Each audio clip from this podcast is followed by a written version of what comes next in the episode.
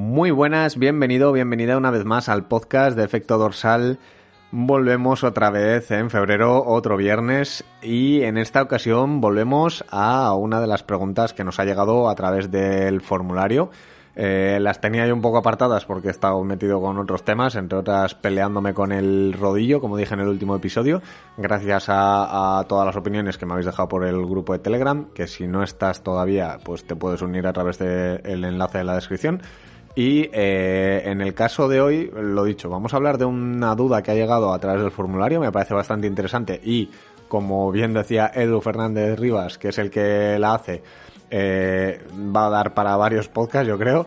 Así que hoy toca hablar de carrera a pie o técnica de carrera concretamente. Sintonía del programa y empezamos.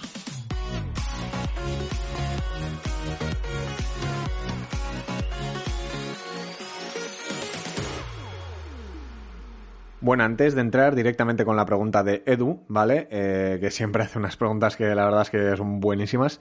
Eh, como decía en la intro, estamos ya en febrero y eh, si no nos sigues en, Efecto Dorsal en las redes sociales, pues en Instagram que sepas que cada mes estoy haciendo una recomendación de un libro pues que me parezca interesante tanto para entrenadores como para deportistas que se autoentrenen, ¿no? En este caso es uno de Duatlón, que la verdad es que me ha parecido bastante interesante. Lo leí hace ya años y me parece muy interesante porque es como muy específico y sé que hay gente que, que bueno, que por temas de natación no hace sino que es atleta.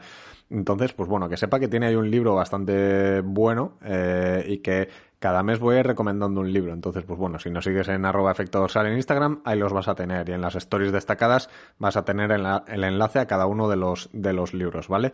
Eh, obviamente es un enlace de afiliados, ¿vale? Esto es que cada vez que hacéis una compra a través de ese enlace, a mí me llega una pequeña comisión, creo que es un 5% o un 7% o un 3%, depende de la categoría de Amazon que sea. Y que bueno, que como decía el otro día en el grupo de Telegram, al final es la única forma de monetización de todo el contenido que, tengo, ¿no? Como decía, yo lo que no quiero es que os cueste a vosotros dinero, entonces, pues bueno, la compra en Amazon os cuesta lo mismo y sin embargo para mí, pues me llega algo de dinerillo por ahí en un cheque regalo que el día de mañana si me compro algo de material que luego ya sabéis que os hago la review por aquí, pues bueno, me sale algo más barato, no, no va mucho más allá y que, pues bueno, ayuda un poquito a que el podcast que me cuesta dinero, aunque no lo creáis al mes, o la página web que cuesta dinero al año bastante y demás, pues que se, pueda mantener y que el blog y todo el contenido que, subo pues sea gratuito, ¿no? Dicho esto, el spoiler, el, spam, eh, vamos a ir a la, a la duda, ¿vale? Eh, dice así, hablemos de métricas de carrera a pie. Esto da para un buen podcast. Eh, ¿Qué parámetros consideras clave en la carrera a pie? TCS, cadencia, longitud de zancada. ¿Y cuáles pueden ser uno de los valores referencia genéricos? He llegado a leer 150 milisegundos de TCS, de TCS, eh, que me parece una locura para, en un amateur. Eh, yo intento trabajar el TCS, por ejemplo, con ejercicios de técnica, aumentando la cadencia o también con fuerza específica, tobillos, óleos, gemelos, pero la verdad es que me cuesta muchísimo mejorarlo y por otro lado, me cuesta muchísimo también aumentar la cadencia, además a costa de acortar la longitud de zancada. ¿Crees que merece la pena centrarse mucho en el TCS y cadencia, los famosos 180 pasos por minuto, o que debo centrarme en correr de manera natural? Gracias y perdón por el tocho. Tocho ninguno, buena pregunta, muy buena, buen meloncete. Y eh, lo que quiero hacer es un poco diseccionar un poco la, pregunta, porque como decía, es un buen melón, ¿vale? Entonces, lo primero, hablas del TCS, ¿vale? Eh, eh, para el que no esté familiarizado con este tipo de, valores, es el tiempo de contacto con el suelo, ¿vale? Es el tiempo que nuestro pie está tocando el suelo mientras estamos corriendo. Eh, como dice Edu, 150 milisegundos es un valor muy bajo, ¿vale? Es que casi, casi no tocamos el suelo. Esto imagino que con zapatillas de, carbono que, precisamente uno de los efectos que hacen es ese, es acortar el tiempo de contacto en el suelo, pero vamos, eh, ya por debajo de los 200 milisegundos estamos hablando de que es un valor alto. O sea, no alto, sino bueno, ¿vale? Que es por encima de la media, por así decirlo. Eh, antes de, antes de meternos en valores estándares y cómo trabajarlo, mm, quiero aclarar un poquito la primera parte de la pregunta que preguntaba eh, qué parámetros considero clave en la carrera a pie, ¿vale? Y cuáles pueden ser unos valores de referencia genéricos, sobre todo en la primera parte, ¿vale?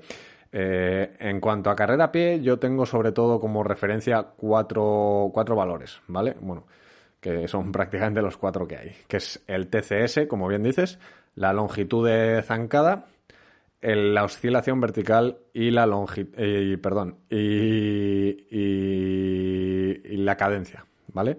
Eh, entonces, de estos cuatro, si tendría que ordenarlos por importancia, ¿vale? Eh, diría que la longitud de zancada o el TCS, casi mejor, me, da más información de si es un buen o un mal corredor el tiempo de contacto con el suelo que la longitud de zancada. Y ahora lo vamos a ver por qué, ¿vale? Pero eh, en el orden diría que el TCS, el tiempo de contacto en el suelo, luego sería la longitud de zancada, luego la oscilación vertical y luego la eh, cadencia, ¿vale? Entonces, eh, ¿por qué lo veo así? Incluso te podría cambiar un poco el segundo y el tercero. Lo primero porque, como decía, eh, el, valor del TCS, el tiempo de contacto en el suelo, es un valor que nos va a decir muy fácil si ese corredor hace un buen apoyo en el suelo o no, ¿vale? Es muy raro ver a una persona que, no caiga de antepié que, que, baje de esos 200 milisegundos que te comentaba, ¿vale? Por tener algunas referencias.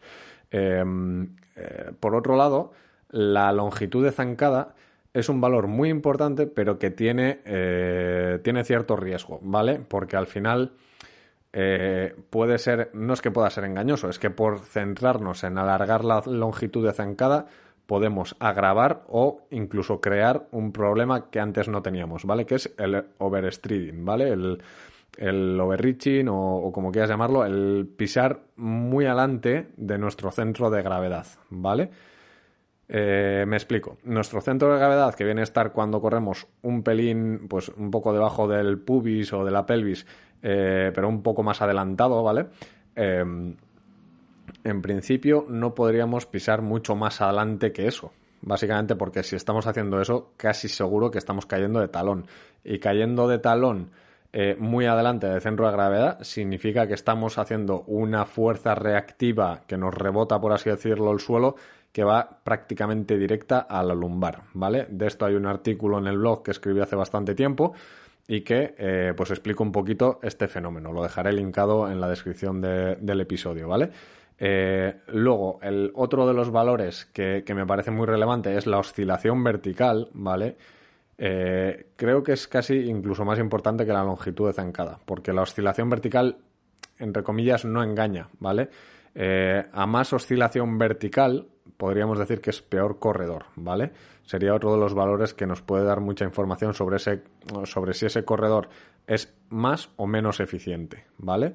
Eh, aquí estaríamos hablando que valores buenos podrían ser 8 o 9 centímetros eh, de oscilación vertical, ¿vale? Si nos vamos a 10 centímetros o más, eh, es que estamos, por así decirlo, desviando demasiada energía a un movimiento vertical que no nos interesa. Nosotros cuando corremos queremos ir hacia adelante, ¿vale?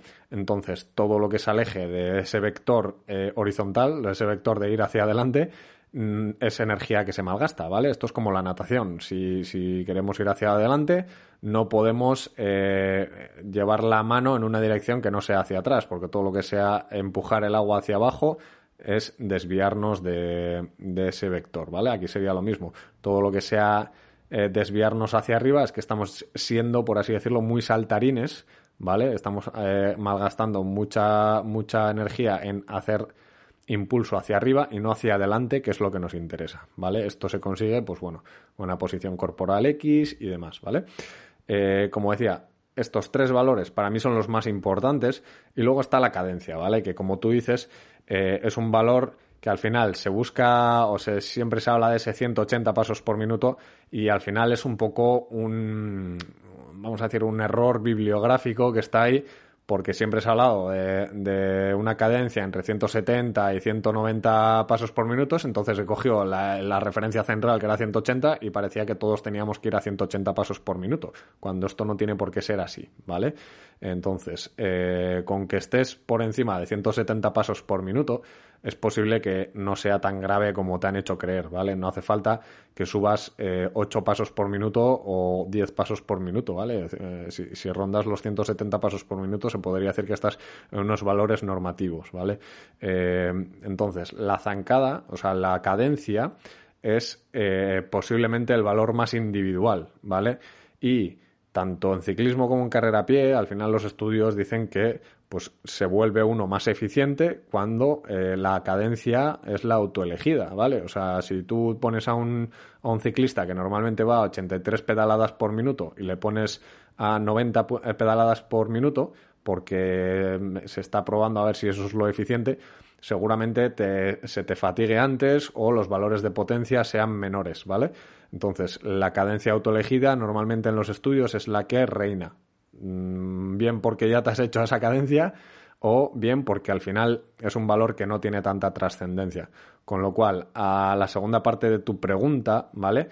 Eh, ¿Crees que merece la pena centrarse mucho en el TCS y cadencia, los famosos 180, o que debo centrarme en correr de manera natural? Te diría que la manera natural sea eh, en cuanto a la cadencia, ¿vale? Lo cual no quiere decir que no puedas mejorar el TCS, ¿vale? Pero esto, como decíamos, lo vamos a dejar para otro episodio porque al final eh, se nos alarga mucho, ¿vale? Pero, eh, como decía, parámetros clave, tiempo de contacto en el suelo, oscilación vertical, longitud de la zancada y cadencia, ¿vale? Número de pasos por minuto. Eh, la segunda pregunta de mm, alterar la cadencia, yo no me centraría en eso. Sobre todo porque como cuesta, como comentas por ahí, dices que al final cuando aumentas la cadencia, normalmente te acortas la longitud de zancada. Y esto es de lo que vamos a hablar en el próximo episodio que hablemos de estas métricas de carrera a pie. Hasta hoy, o sea, hasta ahora lo dejamos aquí, ¿vale? Por hoy y la próxima semana nos metemos con esa segunda parte de cómo poder mejorar estos valores o cómo trabajar cada uno de estos valores, ¿vale? Dicho esto, nos escuchamos el siguiente viernes y como siempre, salud y kilómetros.